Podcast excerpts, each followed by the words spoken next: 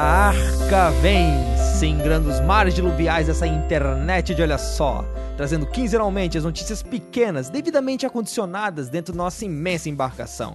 E para desembarcar elas aqui, para trazer elas para vocês, tenho aqui comigo hoje Pablo Diego, lá do Recife. Alô! Primeiramente, né, prazer imenso e, e é um duplo prazer, né? Primeiro de eu poder escutar vocês, ter conhecido o trabalho de vocês e depois, né, cooperar na edição, né? Para mim é isso, só isso, felicidade. Isso. Agradeço muito a oportunidade. Isso, isso, mas peraí, peraí, não vamos atropelar as coisas, porque você deve estar pensando quem que é esse Pablo Diego que eu nunca ouvi falar, e depois ele começa a falar de edição. Peraí, vamos com calma. em primeiro lugar, o Pablo Diego é o nosso ouvinte, e uma das ideias aqui do Arca de Notícia é de trazer você, você mesmo aí, ouvinte, para falar aqui com a gente também, não só nas notícias que a gente fala, mas também dividindo o microfone aqui como o Pablo tá fazendo hoje. Pablo, você começou a ouvir o, né, os podcasts da família Bibotalk pelo Isso. Bibotalk, né? Exatamente. O BTcast foi o primeiro, né? Foi até uma postagem, eu não lembro o número, foi que tinha a participação do Augusto Nicodemos. Aí eu fui lá escutar e não consegui mais parar. É, pois é, o Nicodemos atrai bastante gente é. só pelo nome, né? Mas então, em primeiro lugar, o Pablo Diego é ouvinte, tá aqui com a gente hoje e é muito bom. E, e assim, a gente tá querendo ter ouvintes aqui. Então, se você quer participar com a gente, tem um tempinho de manhã para fazer a gravação, manda e-mail pra gente, fala com a gente pelo Telegram, mas depois eu falo dos contatos. Porque tem um segundo motivo pro Pablo Diego tá aqui. Não sei se você reparou que na última edição do Fora do Éden, ela tava um pouquinho diferente, né? As músicas do fundo mudaram um pouco, Uh, uh, né, tinha algumas coisinhas ali que para os ouvidos atentos conseguiram perceber que havia diferenças. Pois bem, o responsável ou culpado pelas diferenças é o Pablo Diego, pessoal. Isso aí. Eu mesmo. A gente pediu um tempo atrás para vocês é, pedindo gente que quisesse ajudar na edição e Deus atendeu nossas orações. Tá aí o Paulo Diego para nos dar uma força, para né, tá entrando junto aqui na equipe do Fora do Éden e ajudar a gente a fazer esse programa seguir em frente e continuar espalhando notícia por essa internet gigante aí que tem. Beleza. certo, então pessoal, esse programa que a gente vai fazer hoje não só tem essa participação ilustre do nosso novo editor, como ele vai ter três notícias, o que vai ter que me obrigar a tentar bolar alguma arte de, diferente ou deixar a mesma arte de sempre para vitrine e tirar uma das imagens dali. Mas vamos lá que a gente tem meia hora de programa e no último programa a gente já estourou um pouquinho isso, né? Vamos então para a primeira notícia. Quem mandou ela foi o ouvinte Alexandre Rocha lá de Manaus. E ele fala sobre um pastor americano que foi preso na Rússia por causa daquela lei antiterrorismo. Julgamento de missionário na Rússia prova que nova lei promove a perseguição religiosa. A nova legislação antiterrorismo da Rússia, conhecida como Lei Yarovaya, devido ao nome de uma de suas criadoras, Irina Yarovaya, foi assinada pelo presidente Vladimir Putin no dia 7 de julho. Entre as suas disposições existe uma repressão draconiana sobre a evangelização e a atividade missionária, o que já tem feito suas vítimas, como no caso do cristão norte-americano Don Oswald. Processado por violar nova legislação, Don Oswald, que vive na cidade de Oro há 14 anos com sua esposa Ruth, e exerce seu ministério missionário independente não filiado a uma organização o que é um fato crucial para ser acusado de proselitismo e multado em 40 mil rublos, cerca de 700 dólares. Agora o casal permanece na região para se defender das acusações. O depoimento de Dom na audiência da última segunda-feira, dia 19, pinta o retrato de uma lei confusa até mesmo para a polícia e o judiciário da Rússia. A juíza estava nervosa e adiou a audiência para ouvir outras testemunhas desnecessárias. O advogado de Oswald está convencido de que ela precisava consultar autoridades superiores. O depoimento do capitão da polícia, diz Oswald, era pouco profissional e pouco convincente. Ele foi inflexível com Oswald, afirmando que o norte-americano tinha quebrado a lei contra o proselitismo, mesmo que ele não esteja ligado a uma organização missionária, mas por apenas ter materiais de estudos bíblicos em casa. O que está por trás da lei Yarovaya e que efeito é que vai ter sobre a evangelização na Rússia? Oswald disse ao Christian Today, aspas, mesmo que a nova lei tenha sido mal redigida e venha se revelar ineficaz, A minha opinião é que a lei revela uma clara intenção por parte das autoridades na Rússia em eliminar atividades religiosas de estrangeiros que não estão ligados ao Estado e à Igreja Ortodoxa Russa. Isso é trabalhar lado a lado para manter o povo sob o controle patriótico do partido no poder. Ele está convencido de que, apesar da intenção manifesta da lei de combater o extremismo islâmico, aqueles que escreveram as normativas contra o evangelismo tinham claramente como alvo os evangélicos não ortodoxos. Ao que tudo indica, Dom Ossowa e os evangélicos em geral na Rússia estão enfrentando as consequências das tensões geopolíticas mais amplas. No dia 30 de setembro, data da próxima audiência, Ossowa e todos os evangélicos da Rússia vão descobrir exatamente como o Estado tem a intenção de usar a lei Arovaia. Se ele perder esta causa, a liberdade religiosa da Rússia também pode estar perdida.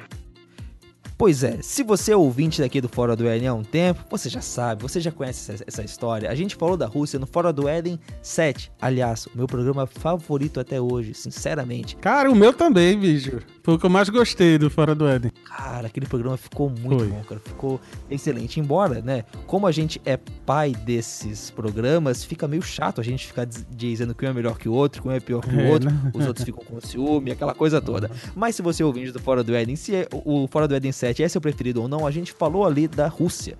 Lá na Rússia, uh, o Vladimir Putin, presidente da Rússia, assinou essa lei e ela passou a vigorar esse ano, onde fica proibido que pessoas não registradas propaguem a sua fé fora de templos. Então, por exemplo, se eu vou falar de Jesus para um amigo meu do meu trabalho, proibido. Uhum. Se eu vou falar de Jesus para um amigo meu do meu trabalho na igreja, proibido, porque quem pode falar para ele de Jesus lá é o pastor, se o pastor estiver registrado. Isso. E esse caso que você acabou de ouvir, que o Alexandre Rocha trouxe pra gente, era justamente de um pastor que não estava registrado. E puxando ainda do Fora do Éden 7, quando é, foi noticiado isso, a gente ainda não tinha nenhum caso de pastor sendo preso, né, ou pagando multa por causa disso ainda, né? Isso, isso não. Por, porque lá a lei ainda ser aprovada, então a gente estava naquela dúvida de, pô, como é que isso vai entrar? Uhum. Né? Será que é uma lei que vai pegar? Será que é uma lei que nem a do Brasil que não pega? Uh, será que é, vai ser uma lei que nem a do farol que pega, não pega, pega, não pega? Você tem que colocar o pisca-pisca no carro, no farol, porque você não sabe que horas que a lei vai estar tá valendo, que horas que a lei não vai estar tá valendo. Uhum. Mas agora ela tá. E a gente viu aí que a Rússia uh, tá levando a sério mesmo esse esquema de ir atrás e prender esses pastores. Eu ouvi um outro caso também de uma pessoa que era Hari Krishna uhum. e que foi denunciado e foi preso. Além disso, além desses dois casos, o mais recente foi o do pastor, e eu provavelmente vou errar a pronúncia, Sergei Zuravyov. Errou! Depois vocês perguntam pro Erlan, que manja do russo, é. como é que a gente pronuncia isso daqui, porque eu não sei. Esse pastor, ele é lá da Igreja Reformada Ortodoxa Ucraniana.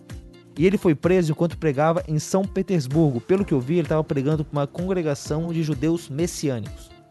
O governo argumentou que ele estava fomentando atitudes negativas contra a Igreja Ortodoxa Russa. E que esse pastor, o Sergei, ele tinha ligações com o Partido Nacionalista Ucraniano. E assim, ouvinte, vale lembrar, as Rússia e Ucrânia estão meio de mal desde que em 2014 a Rússia foi lá e pegou uma partezinha da, da da Ucrânia para ela. E salvo engano, salvo engano, parece que a autora, que inclusive essa lei parece que leva o nome dela, eu também não vou me arriscar a falar que o nome ucraniano, né? Ah, o nome eslavo. Sim, sim. É, ela é da Ucrânia, mas parece que, é, é, no caso, é daquela parte da Ucrânia que é a favor de que é, eles vão pro lado do, da União Soviética, a antiga União Soviética, né? Formem. Eles são anti-europeus, né? Isso, isso, exatamente, que é uma posição que a Ucrânia estava falando, estava tentando seguir naquela época. Tinha até alguns infográficos uh, mostrando como é que o país se dividia nisso e ficava bem claro como que a região da Crimeia, como que a região mais ao norte se dividia do país nessa questão. Mas bom, tá aí a notícia. Uh, eu acho que vale a pena a gente seguir orando pelos irmãos russos para que possam ter a graça para poder lidar com isso, porque, né, cara, pô, ser preso porque você é cristão, ser preso porque você está falando de Cristo. Eu acho que esse é um, é um dos jeitos mais genuínos da gente sofrer a perseguição como Cristo fala. Uma bem-aventurança, né? É, sim, cara, é. sim, mas, mas é uma bem-aventurança amarga para é, eles, né? Exato. Então, que o Senhor dê graça para esses irmãos, eles seguirem firmes, eles seguirem servindo a Cristo sem se desviar, sem enfraquecer, sem largar a fé. E se, e se vocês quiserem ouvir mais sobre essa lei, dê uma ouvida lá no Fórum do Eden 7. Se você já ouviu e se esqueceu, dá uma ouvida ali de novo que a gente tem um papo legal sobre ela. É, e em relação a, a essa lei, né? O principal, o lado negativo dela, principal para nós cristãos, é que o que ela proíbe, ela não está perseguindo só os cristãos, não só os cristãos evangélicos. Eles estão, na verdade, proibindo é qualquer religião que seja proselitista. E nós cristãos, nós somos o quê? Prosélitos. Nós estamos a todo tempo convidando as pessoas a abraçarem a fé de Cristo, a, a fé em Cristo. E a catequese faz parte, né, tanto da tradição quanto da, da, da tradição cristã, quanto também das, da nossa escritura, né? E é nesse lado aí que vai nos pegar em cheio, né? Vai pegar os cristãos, nossos irmãos que estão lá na Rússia, porque eles não vão poder anunciar o reino de Deus a não ser que respeite todas essas regras aí que deixa a coisa bem embaçada. É, e vale aqui também dizer que acaba sendo uma lei que o fim dela é indiretamente é tentar proteger é, ou diretamente até, é tentar proteger o país de influências externas. É. É, pensem o seguinte: é, é, é, muito fácil você identificar algumas vertentes do cristianismo com os Estados Unidos e com a Europa.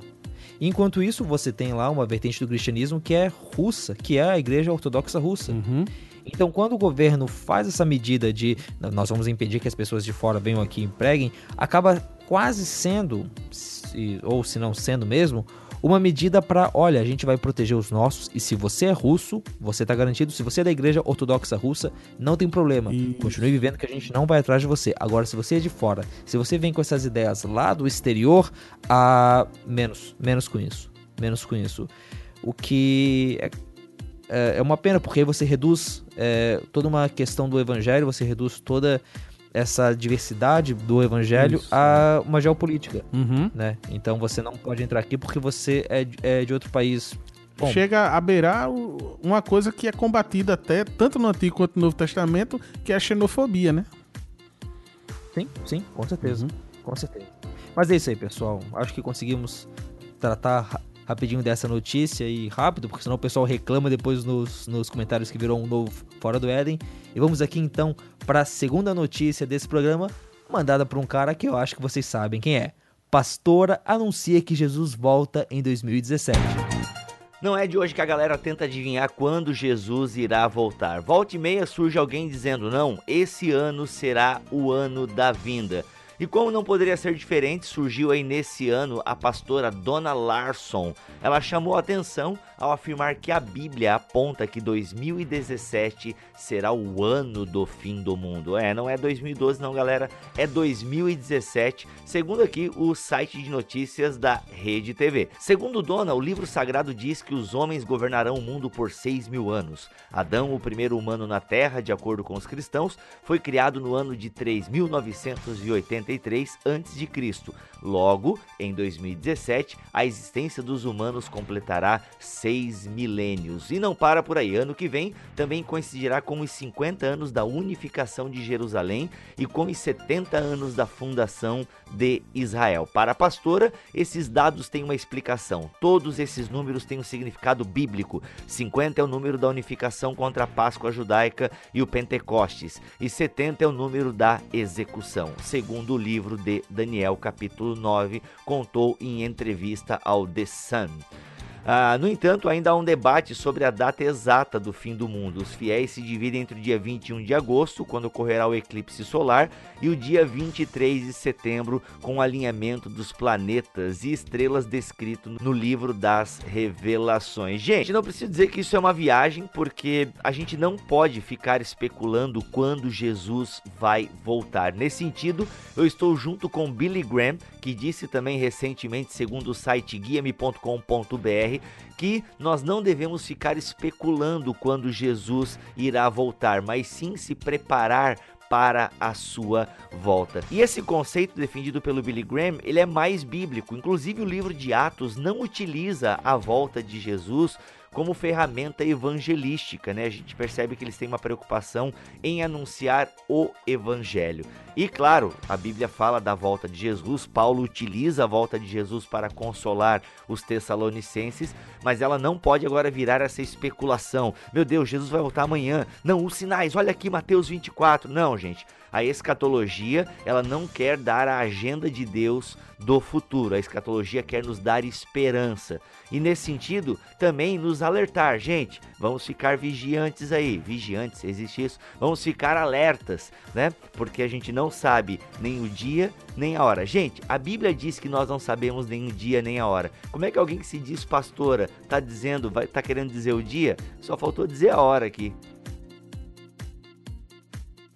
Olha, quando o Bibo me mandou esse áudio, eu falei para ele, cara, isso tem mais a cara do Mac do, do, que a cara de qualquer outra pessoa aqui, né? Porque o Mac gosta desses assuntos dos últimos tempos, ah, né? escatologia. O Mac se amarra no milenismo, né? Ah, poxa, mas de qualquer modo, é uma, é uma loucura que essa mulher tá falando, né? E aliás, não só essa mulher, vamos deixar claro, mas tem muita gente por aí, todo ano aparece uma montoeira de pessoas dizendo que dia que Jesus vai aparecer e, bom, todos os que falaram isso até hoje estavam é, errados, né?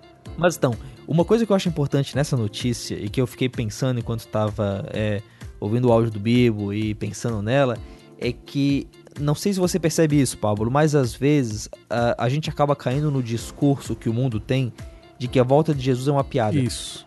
Entende? Porque é assim, uh, você encontra muito maluco falando que Jesus vai voltar em tal ano e aquilo não acontece. E o que, que o pessoal faz? Trata esses malucos, assim como os outros malucos que falam que o mundo vai acabar em tal ano e não aconteceu né? 2012 passou aí uhum. e né, os maias meio que erraram nessa parada de calcular quando é que o mundo ia acabar, né? Então, hum, a questão é. Uh, eles estão errados. Essas pessoas que estão falando quando Jesus vai voltar, que estão calculando a data, cara, eles leem uhum. tanto a Bíblia, mas não leem um versículo que é claríssimo pois que é. Jesus diz. ninguém vai saber, tipo, tá, tipo, é, poxa, difícil é a gente saber se o milênio vai ser antes ou depois. É, aí já é Agora, é outro. Lê esse versículo. oh, já é, é outra, é já é outra duas. treta. Mas esse esse versículo é muito claro em, em, mostrar que a gente não sabe. E na notícia, né, né a gente vê um, umas contas malucas que ela fez, né? Ah, sim, sim, é, porque tem muito lance de Israel, né, cara? E, e, realmente, no ano que vem, aliás, no ano que vem, Israel foi fundado em 48, se eu não muito me engano. E se eu tiver é, errado, por favor, isso. pessoal. Até onde eu sei, né? 48, né? Então, eu acho que a conta da mulher tá meio. É, bom, não sei, não sei. Vai lá. Ela calculou pelo ano do jubileu, 49 anos, eu não sei, eu não sei mesmo. Mas é, são umas contas malucas, mas eu acho que essas contas malucas, uma coisa importante, elas não devem nos fazer esquecer do que a gente realmente. Né, de que Jesus vai voltar. Uhum. Né? Nós, como cristãos, queremos que Jesus vai voltar. Não nascendo de novo e caminhando pela terra, como algumas pessoas falam por aí, mas sim que ele vai voltar pra gente, assim como subiu. Assim como o dia Jesus estava com os discípulos e subiu aos céus e aconteceu ali a, ascensão? Ascensão? E aconteceu é. ali a, a ascensão um dia Jesus vai voltar e vai resgatar o povo dele. Embora a gente tenha lá as nossas diferenças e pensar nos detalhes dessa volta. Mas uma coisa que a gente não pode fazer é deixar esses espantalhos não tirarem a esperança da volta dele. Eu tenho um amigo que ele fala uma coisa que eu acho muito legal. Ele, quando ministrava louvor lá na igreja, e aí, né, ia cantando as músicas e comentando algumas coisas, ele dizia: Daqui a poucos dias Jesus vai voltar. E é uma perspectiva que eu acho muito bonita. Uhum. Porque às vezes a gente se, acostuma a pensar de que, ah, vai levar muito tempo, ah, vai levar. E talvez leve. Os irmãos da igreja primitiva, há quem diga que o que aconteceu em Jerusalém das pessoas venderem tudo tem um pouco a ver com essa ideia de que Jesus ia voltar logo, então para que manter as coisas? Tem até, uh, até os textos paulinos, né? Ele vem falando, Paulo dá a entender de que ele viria ainda na geração deles, né?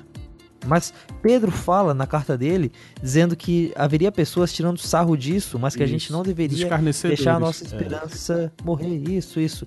E eu acho que, além disso, não só a gente ter essa expectativa que Jesus volte, mas como o Billy Graham falou, e ele tá certo mesmo, a gente tem que estar tá pronto, buscando a Deus, sendo vigilantes até o fim. Por mais que você seja calvinista, relaxa, eu também sou. Por mais que você aí creia na perseverança dos santos, a Bíblia nos manda ficar vigilantes. A, Bíblia nos manda sermos os servos que olham atentos ao redor e que não ficam dormindo e não ficam se entregando a qualquer coisa enquanto o Senhor não volta. Então que a gente possa ser assim. É mais ou menos aquela ideia de que a gente tem que ter em mente de que ele foi, ele foi crucificado ontem, ressuscitou hoje e vai voltar amanhã, né? Que provavelmente é uma frase que atribuem ao Martinho Lutero, e eu não sei se ele disse, né? O Martinho Lutero é tipo a Clarice Lispector dos evangélicos, né? Tipo, a gente pega uma frase que acha legal, ó, oh, cara. Sacode o nome dele que vai ter um efeito bom, né? Calvino já não gera o mesmo efeito. É, não é. sei porquê. E aí, escapando da treta que aparece na última hora, vamos para a última notícia desse programa, enviada pelo Marcelo Nakanazi. Casal tenta pagar gasolina com papel branco abençoado que vira dinheiro. O quê? Família tenta pagar posto de combustível com papel ungido. O caso aconteceu em Caçapava, no interior de São Paulo. Um casal, após encher o tanque de sua caminhonete, tentou pagar o frentista com um pedaço de papel em branco, apenas cortado no mesmo formato de uma nota, dizendo que este papel valia 100 reais e que teria sido ungido numa igreja local. Além de tentarem passar as folhas de papel, também pediram o troco, Obviamente, o posto não aceitou a desculpa do casal e acionou a polícia, que foi prontamente até o local para abordar os envolvidos. A notícia, a princípio, pareceria falsa, se não fossem os vários vídeos circulando nos sites de notícias e nas redes sociais.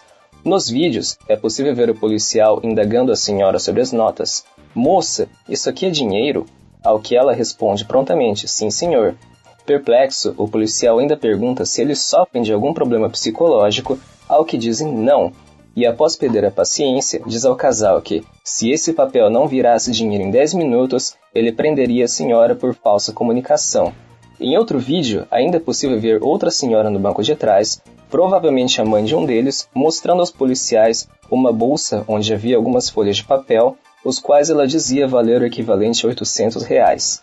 Como não houve acordo, o combustível foi retirado do veículo e a família foi liberada pela polícia por terem entendido que não agiram de má fé e só estavam mesmo fazendo papel de trouxa. Os detalhes sobre o nome dos envolvidos e em qual igreja eles teriam ungido as folhas de papel não foram divulgados. Vamos aqui a alguns fatos. Pelas notícias e pelos vídeos, não é possível saber em qual igreja os papéis teriam sido ungidos. Vale lembrar que o ato de ungir objetos não é novidade no meio evangélico especialmente no meio neopentecostal, onde se unge água, óleo, vassouras, sabão em pó, chaves, lenços, meias, etc. Porém, mesmo assim, não dá para afirmar absolutamente nada sobre a religião da família envolvida. No vídeo, ainda é possível notar que a senhora do banco de trás carrega consigo algo que parece ser um terço. Mesmo assim, como não se pode ver a cruz, que é característica do objeto, o mistério ainda continua. Como já disse, ungir coisas não é novidade. O inusitado aqui foi tentar utilizar estes objetos ungidos para pagar serviços comerciais, o que não é muito comum nos dias de hoje. Eu nunca vi ninguém tentar pagar a mercearia com garrafa d'água ungida ou pagar a fatura do cartão com crédito ungido. Imagina se essa moda pega e os fiéis começassem a dar seus dízimos com notinhas de papel ungida. Já pensou? Por fim, fica a dica, pessoal. Se você tem alguma coisa de pequeno valor ungida pelo pastor, padre, bispo, apóstolo ou patriarca, não tente usar como dinheiro, pois sabe que nosso país é laico e o comércio e o Estado só aceita papel ungido pelo Banco Central. Um abraço a todos. O Nakanazi, pessoal, para quem não sabe, além de ser o piadista lá da comunidade do Telegram do Bibotalk, também trabalha na Bibotalk Corporations, ajudando nas vitrines e nas artes. Ou seja, ele é o cara que faz os desenhinhos pros programas aí. Mas, cara, dessa notícia que ele trouxe, não tem muito o que dizer, né? Tipo, poxa, cara, né? Você chegou a ver o vídeo, né, Pablo? É. o vídeo é, é uma coisa que você fica tenso porque você é, pensa e quer acreditar que é uma brincadeira ou então que esses, esses caras estão querendo dar o golpe, aquele pessoal ali, só que não é. Eles estão, né? Não tenta é, argumentar, nem tenta se evadir do local, né? Que tanto é que o, o, policial, né, que tá no vídeo conversando com, com ele, dando aquela bronca. É, o que é que o, o, o, policial fala? O policial vê que não, não tinha maldade, né? e começa a apelar até para a consciência cristã deles. Ó, parem de ficar acreditando nas coisas da cabeça de vocês e seguindo, é, reinterpretando né, a Bíblia. Não sei se ele chega a dizer essa palavra reinterpretando, porque o policial ele fala algumas coisas assim nesse sentido de que eles estariam até fazendo um desfavor, né? Da, sim, sim. Do evangelho ali naquele momento. Mas é, aí é, a suspeita que eu tive quando eu vi aquele vídeo era de que eles estavam sob efeito de hipnose. Não sei se você percebeu é, algo desse ah, tipo. Ah, cara. O que eu percebi ali, cara, foi ou uma fé muito grande, uhum. ou alguém que pegou aquele dinheiro e trocou ele por dinheiro de verdade. Isso. E que tava com muita vontade de que o, o pessoal acreditasse, tipo, pra eles não serem no prejuízo, tá ligado? Tipo, cara, que droga, hein? Tipo, é, eu não sei não, cara. Mas hipnose, bom, é uma teoria, né? É uma teoria. Inclusive, eu, eu tenho um amigo que ele. Ele, inclusive, agora tá em São Paulo, já tem 10 anos que ele mora em São Paulo. Aí eu rapidamente entrei em contato com ele porque ele é estudioso de, de, de hipnose.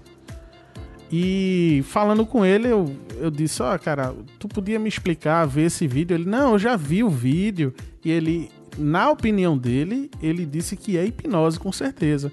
Aí eu aproveitei e pedi para ele dar uma explicação mais detalhada. Ele gravou esse áudio aí.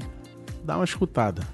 Tá, vamos lá então. É... Eu vou começar descrevendo sobre esse vídeo aí. A primeira vez que eu vi esse vídeo, eu de cara já desconfiei que existia alguma coisa é, ligada à hipnose mesmo. Então, assim, com certeza aquelas pessoas foram hipnotizadas. Aí, vamos lá.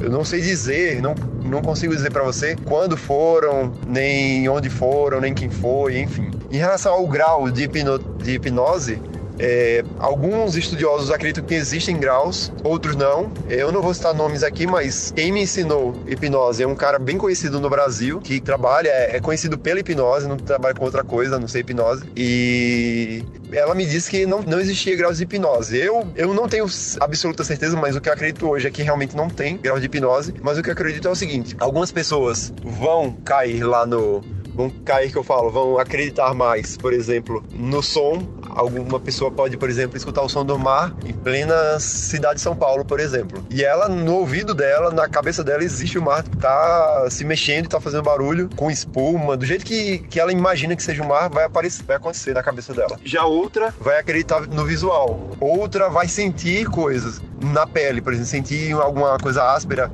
formigamento, é, agulhas, dependendo de quem do comando que, de quem der, o hipnólogo que der enfim, ele vai acreditar naquilo ali. Tá, voltando aqui um pouco para as minhas experiências aqui, é, que você pediu para eu citar. O que, que eu já fiz, por exemplo? Por exemplo, a pessoa escreve o próprio nome. Eu consigo apagar uma letra, um número, o nome da própria pessoa, alguma, alguma informação do, do cérebro. É, quanto tempo demora esse efeito? Olha, é, normalmente quando eu faço a primeira vez demora uns 5 minutos, alguma coisa assim, depois volta. Ou então eu mesmo posso dar um comando para voltar e aí volta instantaneamente. Um outro caso, eu disse que a pessoa estava, estava em São Paulo e a pessoa se sabia, achava que estava em São Paulo, se convencia que estava em São Paulo, só que isso causava uma confusão na cabeça dela porque ela nunca esteve, esteve em São Paulo ou então não lembra de ter viajado para São Paulo. Na cabeça dela, sabia que estava lá, mas não sabia como tinha chegado, por exemplo. É, um outro caso, eu deixei uma pessoa muda, já aconteceu. Já deixei a pessoa surda, mas a é, é, surda é um pouco complicado porque você tem que deixar a pessoa surda menos para você. Então, se você deixar a pessoa totalmente surda, você não consegue mais voltar ao comando, a não ser que ela volte naturalmente, porque se você deixar a pessoa surda, ela não vai ouvir nem os seus comandos. Então, você tem, sempre você tem que dar um comando, por exemplo, de deixar a pessoa surda, menos para você, para poder ela depois é, receber os seus comandos. Mas depois dessa tragicomédia aí, vamos aos comentários dos últimos programas.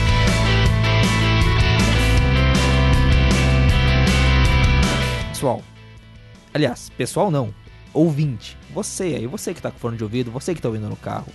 Eu sei que você não curte muitos comentários.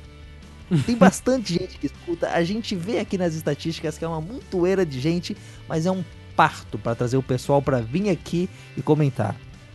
Eu vou fazer de conta que eu nem falei para vocês alguns programas lá no começo do Fora do Éden que os comentários são a água que vocês põem na boca de uns sedentos.